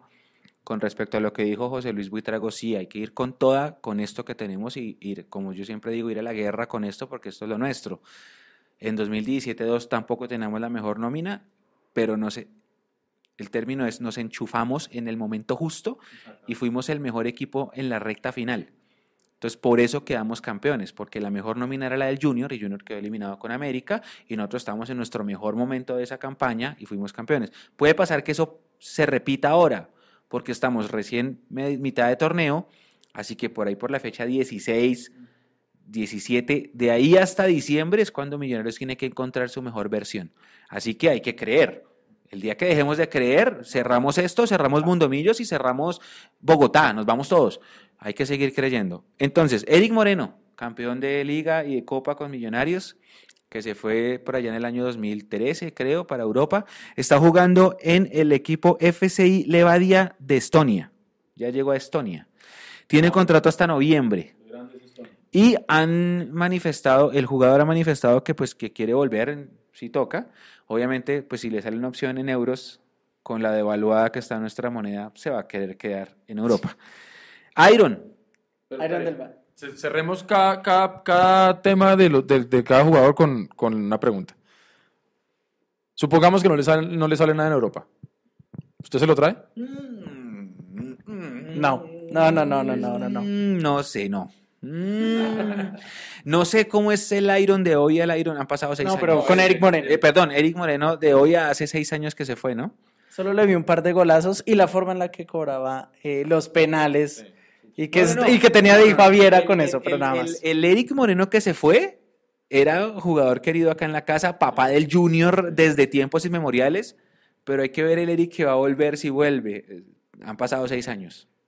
Han pasado seis años y en ese lapso Millonarios también ha ganado cosas, ¿no? Claro, y que de todas formas, sí, era Eric Moreno, querido y todo, pero grande Eric. Pasemos al enorme Iron Maiden del Valle. Y, y Luis Gabriel, mi tocayo Bregoso, dice, me gustaría que Millos le gane a Junior en Barranquilla. Sí, yo también muero por ganar en el Metropolitano porque nunca he podido verlo ganar en el Metropolitano en vivo. Es el, es el sueño que, que tengo yo también de ganar allá. Es de los pocos estadios que me faltan. Eric. Iron del Valle. Moreno. No, Eric, con Eric ganamos allá 3-1. Eh, Iron del Valle tiene su pases de millos todavía. Está jugando en el equipo de Querétaro en México. Ha hecho un gol en siete partidos jugados este semestre. El semestre pasado hizo también varios goles, pero salió lesionado.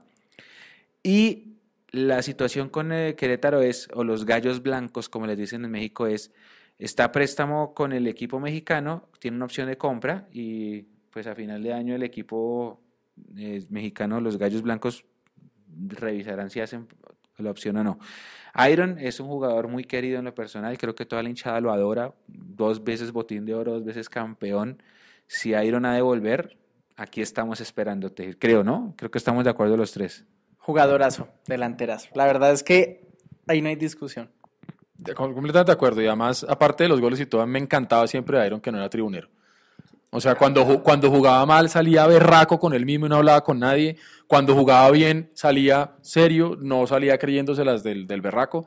Ese es un jugador que yo creo que sí le haría muy bien a Millonarios. Tiene 30 años, pero, pero yo creo que estaría muy vigente para, para Millonarios. Y es un jugador que tiene experiencia y que, por ejemplo, pensando en temas de Copa Libertadores, a ojo cerrado. ¿Qué otros exjugadores tenemos, Mecho? Solamente hay dos nombres en la historia, eso- ese dato lo pusimos en nuestras redes alguna vez, pero lo vamos a recordar. Solamente hay dos personas en la historia de Millonarios que ganaron dos títulos y fueron dos veces goleadores. Uno es Iron y el otro es un tal Alfredo Di Stéfano. Así, así es lo que hizo Iron en Millonarios. Para mí, Iron está graduado en, el- en la historia de Millonarios como ídolo porque ese dato que solo Di Stéfano, Iron del Valle. y pasaron 60 años. No, y es que fue un jugadorazo en Millonarios. Espectacular. Harold Santiago Mosquera, ¿vieron que Harold Santiago Mosquera puso una foto en Instagram con un bebé en el estadio? Él fue papá. Ah, qué bueno. Fue papá. eh, completará un año y seis meses jugando en Dallas.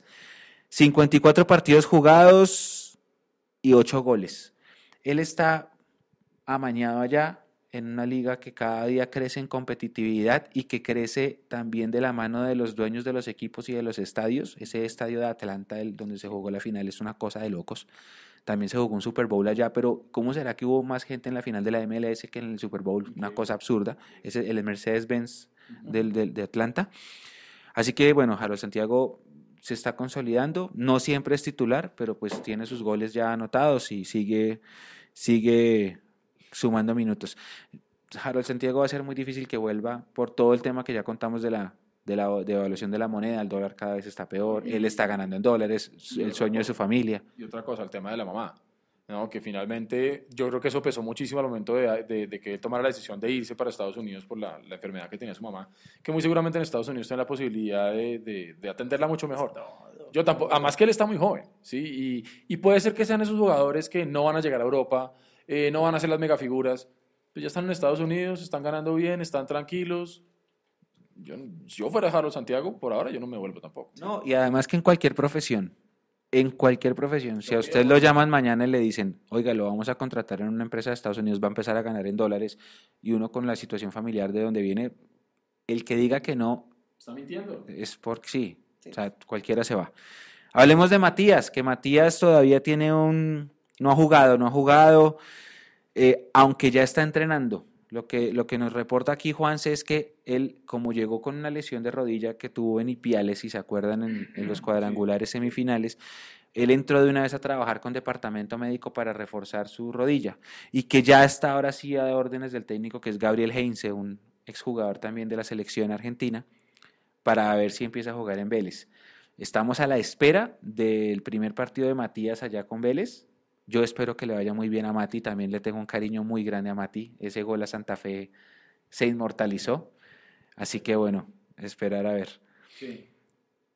Eh, me reportan dos jugadores más. Les Recuerden, la nota completa va a estar esta semana, posiblemente mañana en mundomillos.com. ¿Se acuerdan de Harrison? El glorioso Harrison Otálvaro. Ese golazo en Ibagué. Ese gol en Ibagué. Se cayó Bogotá con ese gol en Ibagué. Sí, inolvidable, la verdad. El gol de la 14, así como Henry Rojas hizo el gol de la 15, Harrison Otálvaro hizo el gol de la 14 y son goles. Puede ser, para mí el gol de Henry, sí, para mí el gol de Henry sí puede ser el más importante porque le ganamos a ellos el, por todo, Sí. por todo. Puede ser el, el gol de Henry. Pero el de Harrison, es que el de Harrison acaba con 24 años de una hinchada acostumbrada a perder. ¿Sí? Sea, hay que ver el contexto de que la hinchada todavía incluso está más acostumbrada a perder y a ver celebrar a los rivales.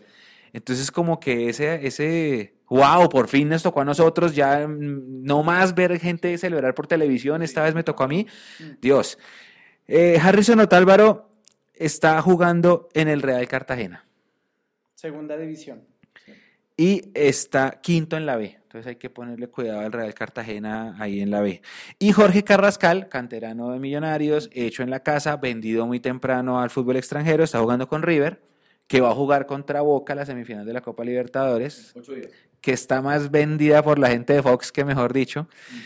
Eh, ha jugado siete partidos en el año, titular en tres y tiene un gol, Argentinos Juniors. Ese es el estado de Jorge Carrascal. Recuerden, todo este análisis lo hace Juanse Gómez, arroba Gómez Juan Sebas en Twitter, y él pone informes de este estilo por lo menos una vez al mes en la página. Así que pues nosotros ponemos los links en las redes sociales, pero los invitamos a que visiten la nota para que estén alerta de él eh, presente de los exjugadores azules. También hemos puesto, o él ha puesto noticias de Freddy Montero en su momento, de Román, de Mayer, bueno, hay de todo un poco. Así que, Mayer que la está pasando mal, invitamos. ¿no? Mayer estaba pasándola mal en el Cortula, está por fuera de los ocho en este momento.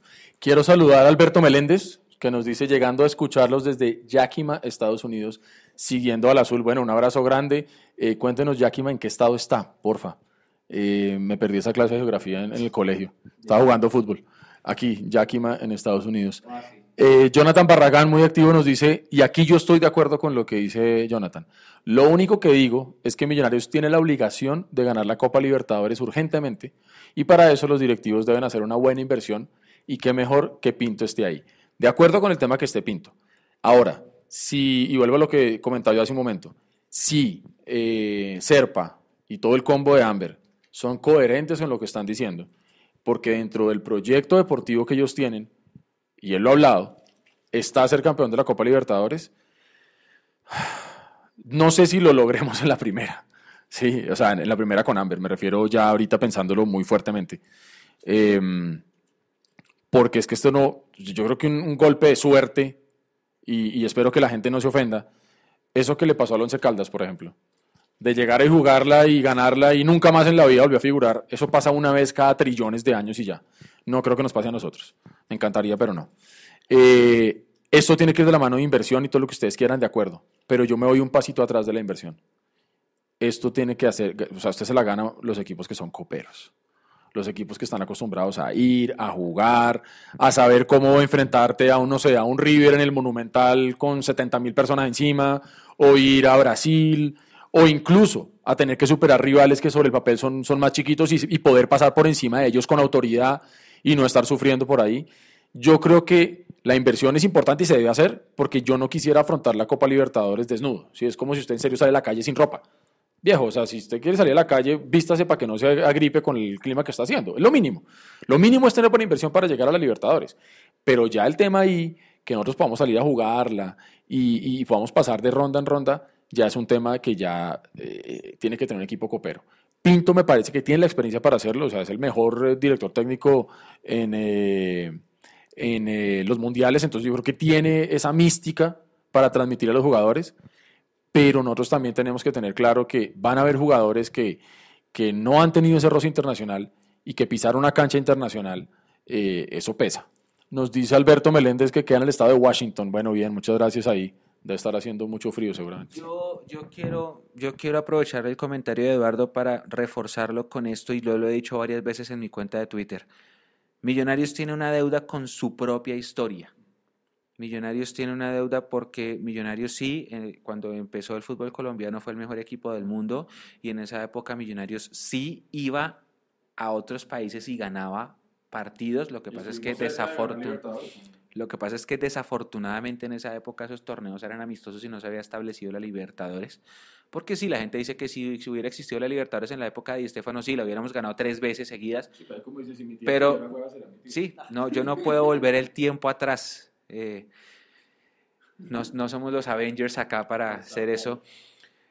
Pero Millonarios después de eso, siempre que fue a jugar Copa Internacional, no le fue bien. Millonarios tiene esa deuda con... Tiene dos deudas. La primera que en finales siempre se derrumba y eso de eso podemos hacer un especial y quisiera dedicar un espacio de estos a hablar de las veces que nos hemos tropezado en finales de la manera más increíble, siendo así como ahorita el semestre pasado, que llegamos a la última fecha con la primera opción y nos desinflábamos solitos. Y eso ha pasado desde el año 70 y pico muchas veces y están documentadas.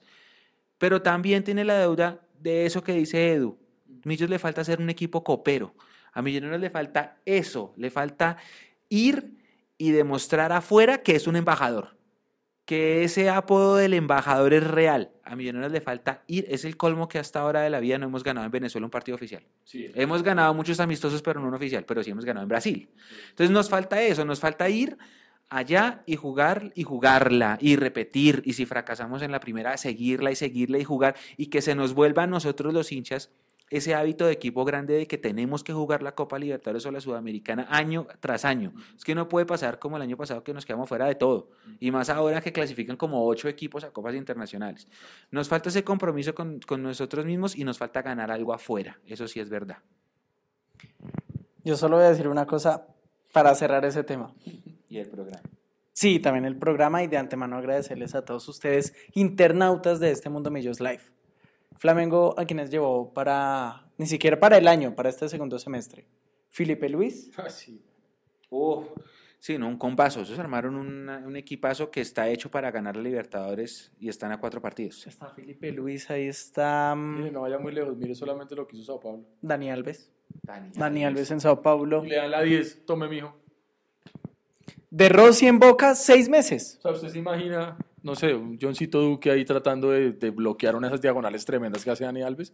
Se necesita eso que estamos diciendo, no solamente el, corazón, la actitud, el huevo, se necesita también tener esa, esas, como dicen los periodistas de antaño, las charreteras para poder afrontar un, partido de Copa Libertadores sin que, sin que nos caguemos. River llevó a Lucas Prato por 12 millones de dólares. Un jugador que en teoría ya iba de salida una de las inversiones más altas para ellos en la historia. Pero para eso, mire el comentario que dice acá Juan Leonardo, dice, para ganar Libertadores primero toca seguir un proceso clasificando más seguido, que es cierto, para usted ganar, para usted ir a jugar Libertadores tiene que ganar torneo local. Entonces tenemos que nosotros también tenemos que acostumbrarnos a que eso es lo que necesitamos y lo que queremos. No es clasificar a los ocho, no es llegar a cuadrar, no, eso es la obligación. No, nosotros tenemos que ir a ganar las copas locales para jugar esos torneos internacionales. Miren lo que dice acá Luis Gabriel. Ganar Copa Libertadores Sudamericana es difícil, sí, pero se puede. Equidad llegó hasta octavos de final de la Copa Sudamericana.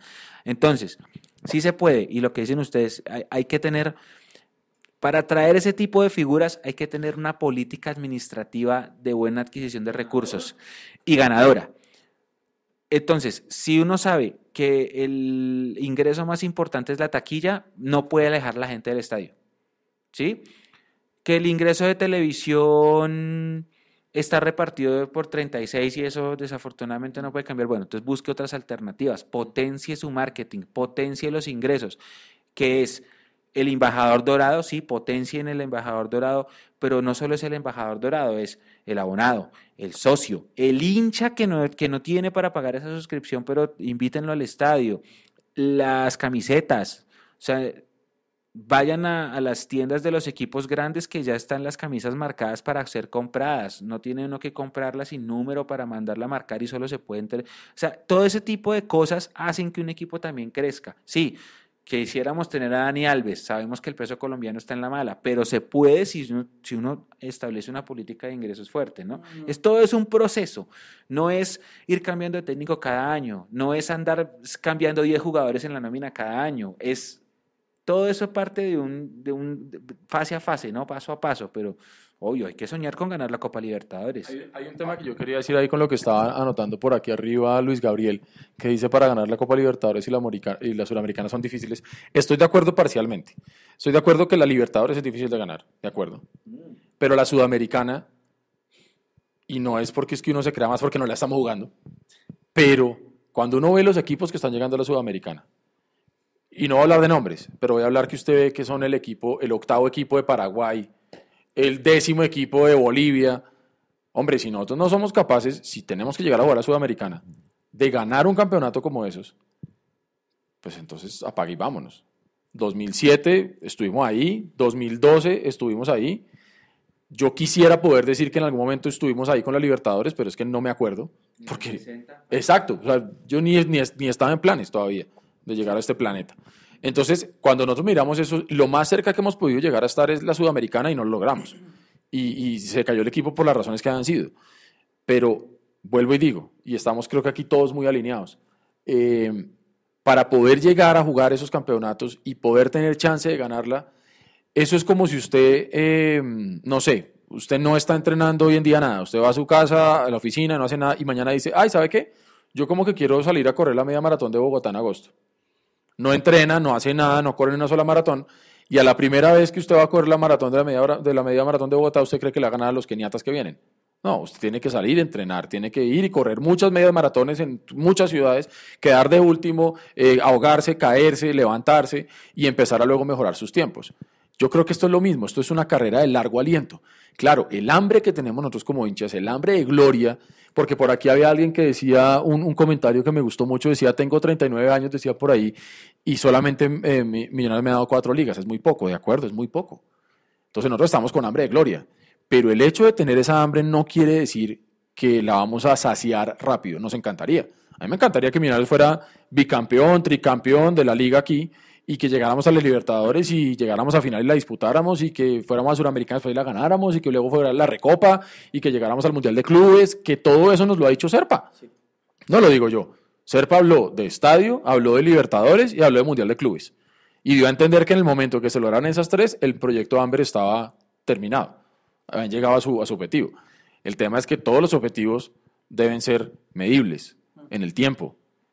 Y, y- y eso lo tienen ahí como tan abierto que puede ser que inclusive los hijos de mis hijos lleguen a ver ese estadio y a ver esa Libertadores y yo no. No, no jodas. fue la forma como se calmó la gente. Sí, claro, y, es, y es también es un discurso muy popular, porque sabemos que Serpa es todo menos popular con la hinchada. Si- y, me pasó, si él sale a decirme a mí en la, en la asamblea, le voy a construir estadio para el 2025, y estamos pensando en Libertadores y Mundial de Clubes, todos quedamos como, ay, sí, y el estadio, ay, sí, vamos. Y por eso le decía que hay que ver en marzo qué va a pasar, porque ha pasado un año y no sé qué habrá pasado. Eh, Juan Camilo Rodríguez Bosa nos dice, si hoy en día los jugadores se dejan cancherear y demás por equipos chicos de aquí, es complicado mandarlos así a jugar Libertadores contra Flamengo allá o Boca en la bombonera, incluso Paranaense, por ejemplo. ¿De acuerdo? De acuerdo, o sea, Sí. sí. Sí, sí, sí, porque hay estadios que inspiran respeto. El estadio de Paranaense inspira respeto, el estadio de Corinthians inspira... Pero allá ganamos en el estadio de Corinthians, el Monumental inspira respeto. Mm, El yo creo... De América También. contra Independiente allá. Sí, eso estuvo bueno. Yo- Aunque ahí nosotros fuimos locales. Aunque- no, no, no, pero, pero mire que eh, nosotros éramos locales para la transmisión. En la transmisión se escuchaba, como la transmisión estaba arriba, se escuchaban los cantos de Millos, pero abajo en la gramilla se escuchaban los de Independiente porque estaban en la bandeja baja.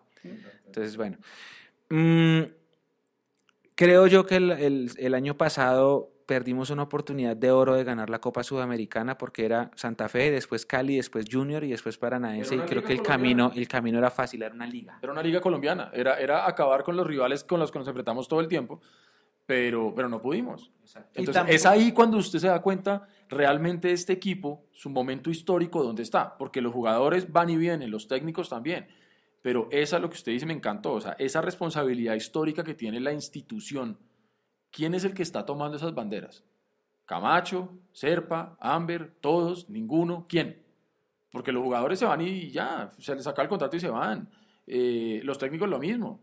Pero ¿quién es el que está manteniendo las bases de esta vaina para lo que viene? Pero yo no estoy de acuerdo. El nivel futbolístico era eh, muy regular y se vio en la llave con Santa Fe.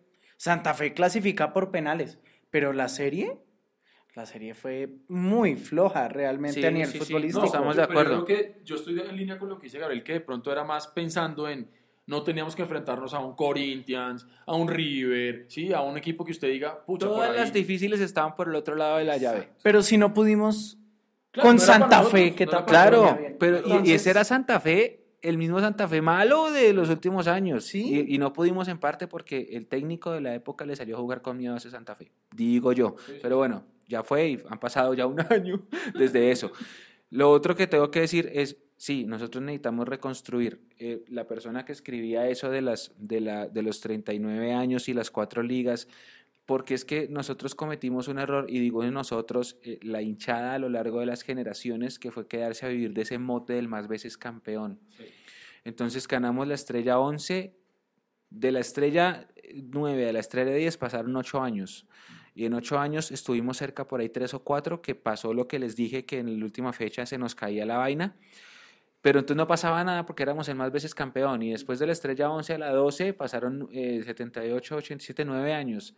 Pero no pasaba nada porque somos el más veces campeón. Entonces empezó a ganar el América, pero no, América tiene cuatro estrellas, no pasa nada, somos el más veces campeón. Y Nacional, ¿cuántas tenía? Dos, no pasa nada. Somos... Y nos quedamos a vivir de la historia hasta que llegó el momento en que la historia nos dio un machetazo, un pata de cabra. en la... Por eso, porque nos pasaron, pero porque nosotros nos quedamos a vivir de eso. Todos somos, todos quedamos en eso, todos, no pasaba nada, somos el más veces campeón, no pasa nada.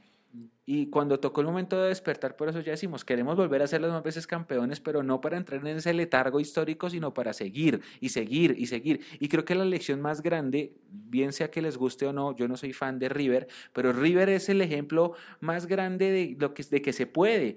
River cayó lo más bajo que puede caer un equipo en el mundo, que es descender. Y se levantó y miren lo que ha ganado River desde que, desde que ascendió. Y yo no soy hincha de River, no me gusta River pero es un ejemplo de que se puede y se puede con un tipo como Marcelo Gallardo que nadie pensaba que tenía tantas buenas condiciones de técnico y lo logró, ¿sí?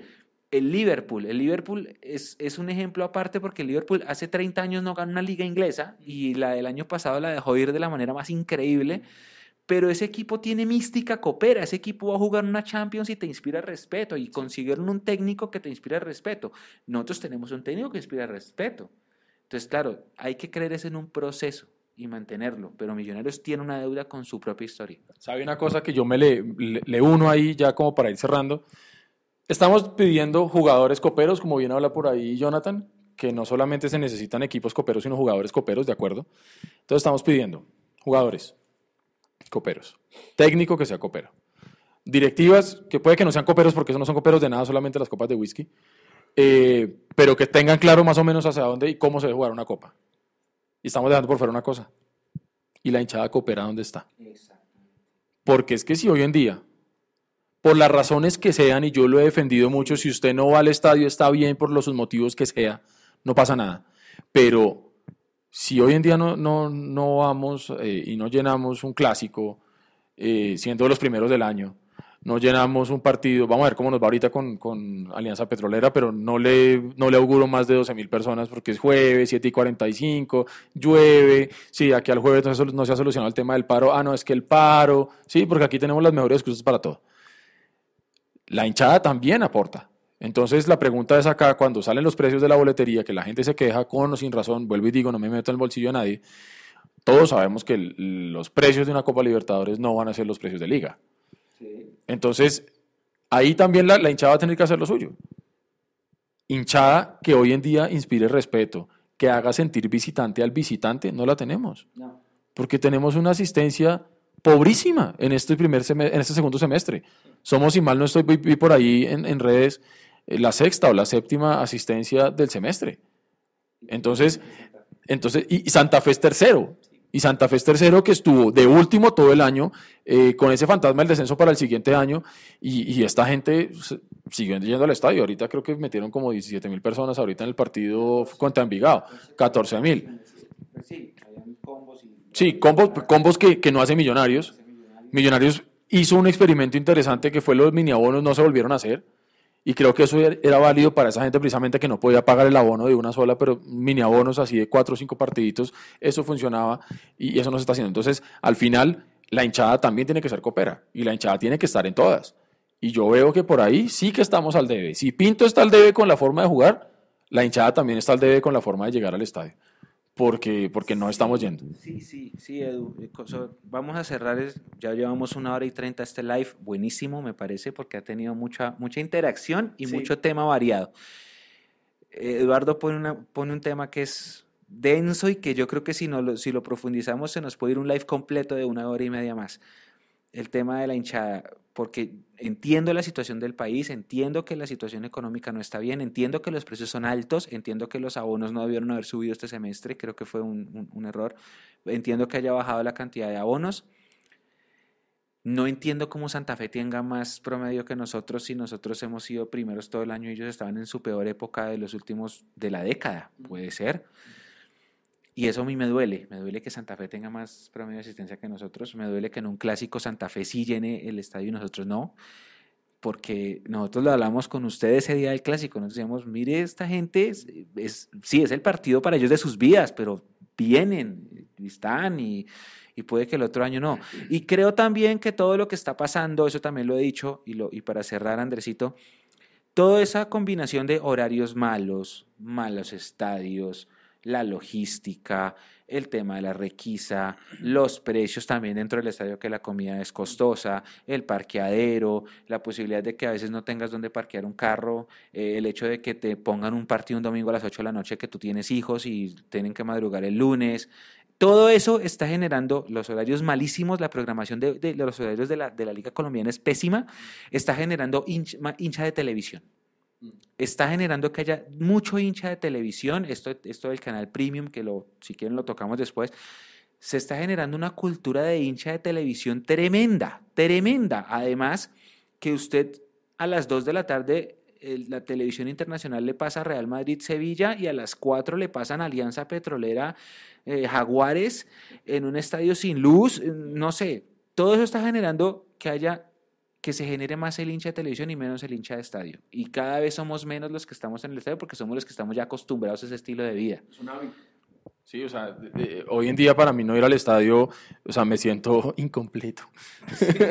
no, realmente, realmente es así. Y digamos que en mi casa, pues mi esposa ya sabe que, ella ya sabe, o sea, pobrecita, yo la amo, es una mujer espectacular, porque pobrecita, ella sabe que el fin de semana gira en torno a- a- al horario que tenga Millonarios. Me dice, bueno, ¿y este fin de semana cómo es la cosa? Sábado, domingo.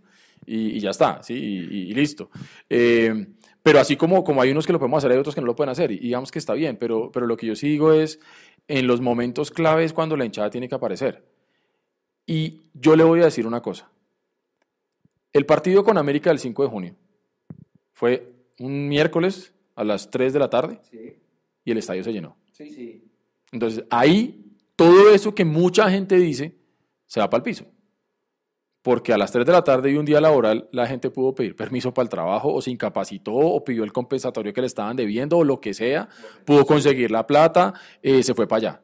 Entonces, ¿por qué? Porque estábamos a punto de llegar. Entonces, que nos hemos vuelto solamente una hinchada de, de finales y ya está. O sea, no apoyo el proceso, pero quiero hacer parte del resultado. Así es. son varios factores los que hay que tener en cuenta con el tema hinchada, ¿no? Ya por acá también nos estaban diciendo el tema de la tribuna norte, eh, el tema de los accesos limitados, en fin, son varios los factores, pero pues sí es un tema bastante pendiente con relación a la hinchada. Pero bueno, por el momento eh, es hora de cerrar este Mundo Millos Live. Les agradecemos a todos ustedes, internautas que estuvieron conectados con nosotros en este segundo programa. Recuerden, vamos a tener algunas actividades, ustedes van a, pa- van a poder participar de distintas formas en este espacio, ya les vamos a informar exactamente de qué manera van a participar, también van a poder elegir el nombre eh, de esta franja horaria, pero bueno, les agradecemos nuevamente el haber participado, sabemos el tema de la hora, qué bueno que hayan estado con nosotros, que hayan participado, que se hayan conectado activamente. Bueno, Mechu, Gabriel, muchísimas gracias. Sí, antes de cerrar les recordamos que estamos en el especial de los 70 años de la primera estrella del 49. Mañana sale nueva entrega. Así que pues estén pendientes de mundomillos.com. Muchísimas gracias, interactuaron muchísimo, me gustó, mm, por más de que fue extenso, pero hubo mucha interacción de la gente, hubo muchas personas conectadas y sé que mañana o cuando termine esto o durante la semana van a verlo en diferido también. Así que ya saben, es un nuevo proyecto nuestro, vamos creciendo y cualquier comentario es válido.